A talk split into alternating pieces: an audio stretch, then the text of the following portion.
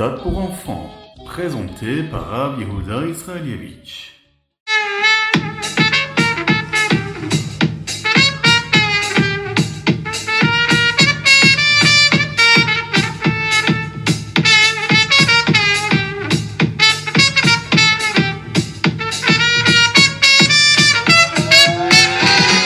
Est-ce que vous éprouvez parfois le sentiment que votre vie n'est pas parfaite? Eh bien, c'est normal. C'est parce que nous sommes en galoute, en exil. Rien n'est parfait. Nous n'atteindrons la vraie perfection, la shlemut, que lorsque le Mashiach viendra. Nous disons d'ailleurs cela dans le Moussaf de Shabbat. Nous demandons à Akadosh Baruch de reconstruire le Beth Amikdash, et là nous pourrons offrir les korbanot, kemitzvat retzonecha, comme les mitzvot de ta volonté. Nous ne pourrons accomplir les mitzvot d'Hachem parfaitement, exactement comme il le souhaite, que lorsque le Mashiach viendra. Mais alors, qu'est-ce qu'on fait en attendant? Est-ce qu'on doit se donner la peine de quand même travailler, de quand même faire des mitzvot? Eh bien la réponse est oui. Un juif doit faire tout ce qu'il peut, et Hachem le rendra parfait lorsque Mashiach arrivera.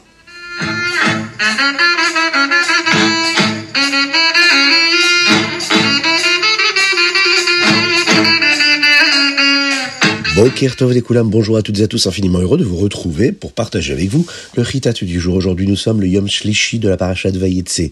Nous sommes le mardi, le troisième jour de la semaine, et le huitième jour du mois de Kislev, Chet Kislev 5784. J'espère que vous allez bien, et on démarre tout de suite avec le Chumash. Yaakov va se marier avec Léa, Rachel, Bila et Zilpa. Et d'ailleurs, huit des douze tribus vont naître aujourd'hui dans notre Chumash. Yaakov veut se marier avec Rachel. Il voit que Rachel est très spéciale, que c'est une tzadékette.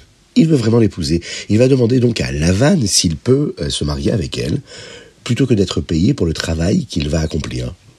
Il offre de travailler même pendant sept ans, la période que sa mère lui a indiquée pour travailler chez Lavan. Sachant que Lavan est rusé, Yaakov essaye d'être très prudent pour ne pas se faire duper. Il dit à Lavan exactement qu'il veut épouser Rachel. Et afin que Lavan ne puisse pas prétendre ne pas comprendre, eh bien, il précise Rachel, la fille de Lavan, et non une autre Rachel. hein. Il va lui préciser la plus jeune. Yaakov donne également à Rachel des signes secrets pour qu'il puisse la reconnaître au cas où Lavan essayerait encore de le tromper. Et il va travailler pendant ces sept années-là. Mais le temps lui semble passer très rapidement, car il est tellement heureux de savoir qu'il va pouvoir se marier avec une Kala si spéciale. Et il va demander à Lavan s'il peut déjà épouser Rachel, car il doit rentrer chez lui. Et il avait déjà l'âge de 84 ans. Lavan, lui, va ruser Yaakov en le faisant épouser Léa. Lavan organise une grande fête de mariage, mais au lieu d'amener Rachel pour se marier avec lui, il va amener Léa. Il va la garder couverte pendant toute la fête du mariage pour que Yaakov ne s'en rende même pas compte. Et même si Léa était plus âgée, Lavan va lui donner la servante la plus jeune, Zilpa, pour faire passer encore plus facilement sa supercherie. Rachel savait que Léa serait très embarrassée si Yaakov découvrait immédiatement euh, qu'il était en train de le ruser. Elle a donc eu euh, ce qu'on appelle le Messirut Nefesh. Et elle va dire à Léa quels sont les signes secrets que Yaakov lui avait donnés. Comme elle connaissait les signes, Yaakov pensait qu'elle était Rachel et il va se marier avec elle. Mais le matin, Yaakov réalisa que c'était Léa. Et il va demander à Lavan pourquoi il l'avait trompée. Lavan ne va pas s'excuser. Il va lui dire, eh bien, ce n'est pas gentil que la sœur cadette se marie avant l'aîné. Donc tu devais d'abord épouser Léa, et seulement après tu pourras épouser Rachel. Après les Brachot, tu pourras épouser Rachel, mais alors tu devras rester ici encore euh, sept années de plus et travailler.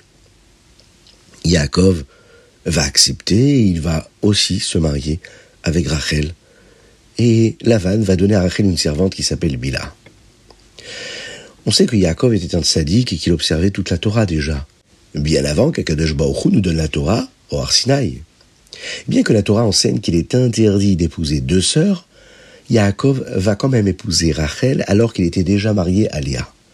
C'est parce qu'avant Matan Torah, observer les mitzvot était une chumra, c'est-à-dire quelque chose de supplémentaire qu'il n'était pas obligé de faire. Mais faire du mal à une autre personne est toujours une avéra. Même avant que la Torah ne soit donnée, les personnes qui avaient de bonnes valeurs se comportaient comme il fallait. Et là, nous tirons une leçon de Yaakov Avinu, selon laquelle, même si nous voulons être stricts dans notre Torah, dans notre judaïsme, nous devons nous assurer de ne pas faire de mal à quelqu'un d'autre. Yaakov va donc travailler encore sept ans, aussi dur qu'il l'avait fait auparavant, même si Lavan l'avait rusé, qu'il l'avait trompé. Léa va avoir des enfants. Hachem voit que Yaakov pense que Rachel est plus spéciale à ses yeux et que Léa se sent mal de se sentir moins aimée a priori par Yaakov. Il va donc faire un miracle et permettre à Léa d'avoir des enfants alors que Rachel, elle, ne peut toujours pas en avoir. Léa va avoir un garçon ainsi qu'une sœur jumelle. Au début, elle avait peur car les enfants aînés d'Avraham et d'Yitzhak étaient devenus des Réchaïm, vous vous en souvenez que ce soit Ishmaël ou, pour Yitzhak, Esav. Chaz Shalom, euh, ce bébé puisse aussi être un rachat, c'est ce que Léa avait peur. Mais elle a vu que, avec Roi HaKodesh, avec un esprit saint, que ce bébé serait très spécial. Alors elle l'a appelé Réhouven, qui signifie Réhou, regarde, Ben, qui veut dire entre, Bain, c'est-à-dire regarde la différence entre mon aîné et l'aîné de Yitzhak. Réhou, c'est aussi le fait qu'Akadosh Baruch ait vu que je suis triste parce que Yaakov aime Rachel plus que moi. Alors, Akadosh Baruch Dieu m'a donné un fils spécial pour que Yaakov m'aime aussi. La Torah nous raconte qu'ensuite Léa a eu des triplés, deux filles et un garçon qu'elle a nommé Shimon, le garçon. Elle l'a appelé ainsi parce qu'Hachem a entendu Shema, Shema. Il a entendu que je me sentais moins aimé, et il m'a donc donné ce bébé. Ensuite, Léa a eu un autre ensemble de jumeaux, un garçon et une fille. Le garçon, elle l'a appelé Lévi, parce que cela signifie attaché. Comment Comme elle avait maintenant ses trois shvatim, les trois tribus, Yaakov serait attaché à elle. Elle savait, avec Roi HaKodesh, avec un esprit saint, qu'il devait y avoir douze shvatim de quatre femmes, et elle pensait que chacune d'elles en aurait trois. Et là, de nouveau, Léa va avoir des jumeaux, puisqu'à chaque fois qu'un garçon naissait, il y avait aussi une fille qui naissait. Elle va l'appeler Yehuda, parce qu'elle voulait remercier, comme le mot Yehuda qui vient du mot Odé, Odé qui veut dire remercier Hachem d'avoir plus de trois shvatim, plus de trois enfants. Elle pensait en avoir que trois, elle avait un quatrième enfant. Et ensuite, la Torah nous dit qu'elle a arrêté d'avoir des enfants. Rachel, pendant ce temps-là, est assez triste. Elle va demander à Yaakov de prier pour les enfants. Rachel était jalouse des bonnes actions que Léa devait avoir accomplies pour mériter d'avoir des enfants. Elle dit à Yaakov que sans enfants, sa vie ne vaudrait pas la peine d'être vécue. Elle lui demanda de prier pour elle, tout comme Yitzhak avait prié pour Rivka. Yaakov était contrarié, car ce n'était pas la même chose. Lorsque Yitzhak Avinu avait prié, il n'avait pas encore d'enfants du tout et il savait que c'était au moins en partie de sa faute. Mais lui, Yaakov, avait déjà des enfants. C'est seulement Rachel qui n'en avait pas. Il semble donc qu'Akadosh Baruch l'empêche, elle, d'avoir des enfants, et pas lui. Alors Rachel va lui dire, prie comme Abraham, prie comme Abraham qui lui a prié pour Sarah. Même si elle avait déjà des enfants avec Agar, il a quand même prié pour elle. Et là, Yaakov va lui répondre, mais Sarah, elle a dit à Abraham d'épouser Agar. Il espérait que dans ce mérite, elle aurait des enfants. Alors Rachel va lui répondre, si c'est le problème, tu peux épouser ma servante Bilha, et j'espère que par ce mérite-là, je mériterai moi d'avoir aussi un bébé. Alors à ce moment-là, Bilha va avoir des enfants avec Yaakov. Il va l'épouser, et elle va avoir également des jumeaux, un garçon et une fille. Et la Rachel euh, dit qu'Akadosh l'avait jugé favorablement, et elle va lui donner à cet enfant-là un prénom qui se nomme Dan. Dan comme le mot juger. Akadosh Baoru l'avait bien jugé. Bila va avoir encore une fois un enfant, des jumeaux, un garçon et une fille, et Rachel va l'appeler Naphtali. Naphtali qui vient du mot Niftalti. Elle avait supplié Hachem d'avoir autant d'enfants que Léa. Pendant ce temps-là, Zilpa, la servante de Yaakov, qui correspondait aussi à celle de Léa, va avoir aussi des enfants. Et comme Rachel avait dit à Yaakov d'épouser Bila, elle fait de même et dit à Yaakov d'épouser Zilpa. Zilpa a également des jumeaux, un garçon et une fille, et là, quand l'enfant naît, Léa va lui donner le nom de Gad, car le mot Gad, c'est un bon mazal. Gad est né avec une Brit Mila, déjà. Zilpa va avoir encore une fois des enfants, un garçon et une fille, et Léa, là, à ce moment-là, va l'appeler Asher. Pourquoi? Elle s'est dit, les gens vont dire de bonnes choses à son sujet car elle a eu beaucoup d'enfants. Elle va donc l'appeler Asher.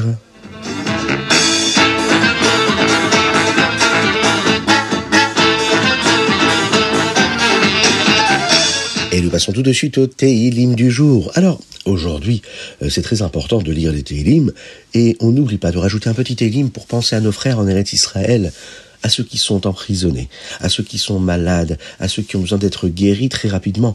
On demande à Kadosh Baruch de libérer tout le monde, de donner de la tzlacha, de la réussite à tous nos frères en Eretz Israël qui se battent matériellement et spirituellement pour faire en sorte que la Géoula, la délivrance, arrive très très rapidement. On n'oublie pas d'ailleurs de mettre une petite pièce dans la tzedaka, parce qu'une petite pièce dans la tzedaka, et Mashiach arrivera. Le Teilim, eh ben, le Teilim du jour, c'est du même dalet au même chet, du 44 au 48. Dans le Teilim, même et le 45e Teilim, il y a un verset qui dit comme ça Shimi vat urei vat yozner, veshichechi amer uvet avir. Le Teilim veut nous dire ici, selon Rashi, que c'est un verset qui s'adresse au peuple juif. il lui dit comme ça, écoute, écoute, fille d'Israël, c'est-à-dire que le peuple juif ici est représenté par cette fille. Regarde et fais attention. Oublie le peuple d'où tu viens, oublie la nation d'où tu viens, et les goïms avec lesquels tu as grandi, et la maison de ton père, c'est-à-dire la maison de Terrar qui servait la Avodazara. Le rabbi précédent, le rabbi Yosef qui explique ce verset dans un Mahamar. Et il dit comme ça, tout d'abord, un juif doit écouter et voir Shimibat Urei pour comprendre comment vivre comme un juif devrait le faire. Et ensuite, Verati Osner, là tu prêtes ton oreille pour apprendre la Torah. Et la deuxième partie de ce verset concerne tout ce que nous devrions oublier. Shichech Yamer, oublie les nations avec lesquelles tu vis ne vis pas comme les nations, car tu es un juif et un juif, il doit vivre avec une particularité, avec un comportement spécial. Ou Beit Avir, oublie la maison de ton père, c'est-à-dire le père d'Abraham, ne fais pas de la Avodazara comme il le faisait. Le rabbi précédent ici nous explique dans ce Mahamar comment ce Midrash nous enseigne les leçons dans notre Avodat Hashem, comment nous pouvons devenir euh, quelqu'un de plus proche d'Hachem, de s'élever en apprenant et en priant avec beaucoup de kavana, beaucoup de concentration et de direction de pensée.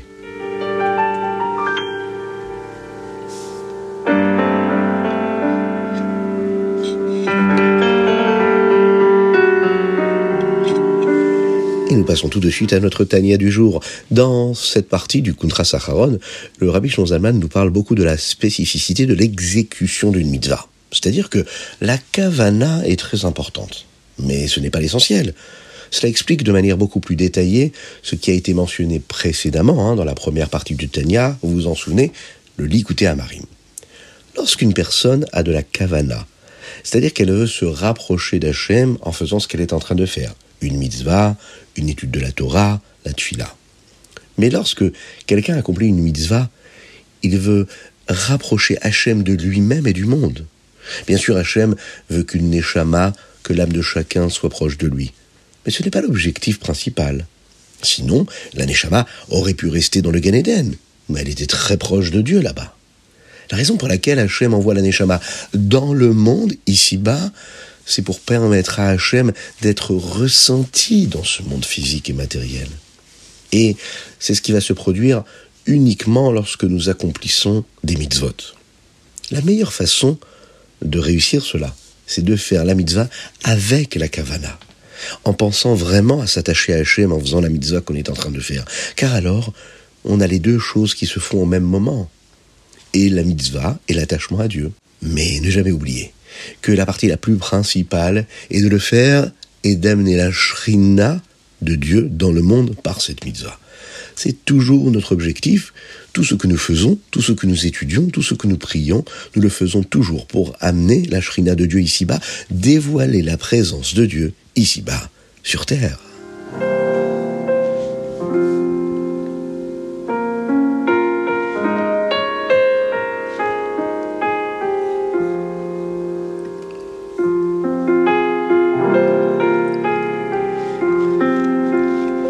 Passons tout de suite au Ayom Yom. Aujourd'hui, nous sommes le Chet qui se lève.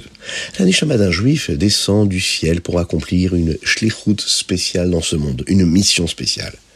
Lorsque nous accomplissons notre mission, cela apporte du nachadroir, de la satisfaction, du plaisir à Akadosh à Dieu. Pensez simplement à cela. Hachem a fait un tel chesed pour nous, c'est-à-dire qu'il s'est comporté avec bonté et grâce. Il a fait en sorte qu'une personne comme nous, euh, qui est si petite, puisse apporter du nachadroir, de la satisfaction à Dieu qui lui est si grand.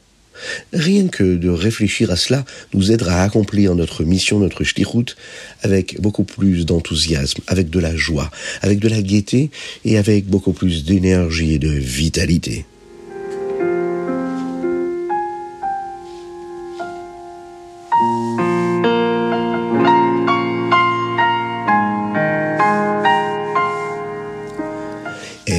Propose de conclure notre Ritatu du jour avec notre Rambam du jour. Aujourd'hui, nous étudions les Ilchot Metam et Mishkav ou Moshav. Dans le Rambam d'aujourd'hui, que nous allons étudier ensemble, nous commençons à étudier un nouvel ensemble de lois qui concernent des personnes capables de rendre quelque chose impur d'une manière différente des types de Touma que nous avons déjà appris précédemment. Par exemple, Toumat Met ou Toumat Tsarat. Ces personnes-là ont un certain type de touma, d'impureté, qui provient de leur corps. Dans le Père Aleph, le Rambam nous enseigne ce qui peut rendre une personne assez impure pour rendre d'autres choses impures en s'asseyant ou en se couchant sur elle. Ces choses viendront ce qu'on appelle un Av Atuma. Av Atuma, c'est le type de Touma le plus fort qui, lui, a la force de devenir le père de toutes les autres impuretés, hein, qui peut rendre d'autres choses impures beaucoup plus facilement. Dans le deuxième chapitre, euh, le Père Ekbet, nous expliquons les halachot qui concernent les choses qui proviennent d'une personne avec ces types de, de, touma, d'impureté. Comme par exemple, le sang, la salive qui vient de la bouche. Cela peut également être considéré comme un av atuma. Dans le troisième chapitre, enfin, euh, on nous enseigne comment une autre personne peut aussi contracter ce type de, de touma. Nous apprenons également dans quelles circonstances une femme peut découvrir qu'elle était impure. Parfois, nous disons qu'elle était probablement impure depuis la veille, mais qu'elle ne l'a découvert que maintenant. Donc tout ce qui aura été touché depuis la veille sera également, on peut le dire, déjà impur. Voilà ce qu'on pouvait dire sur le Rambam du jour.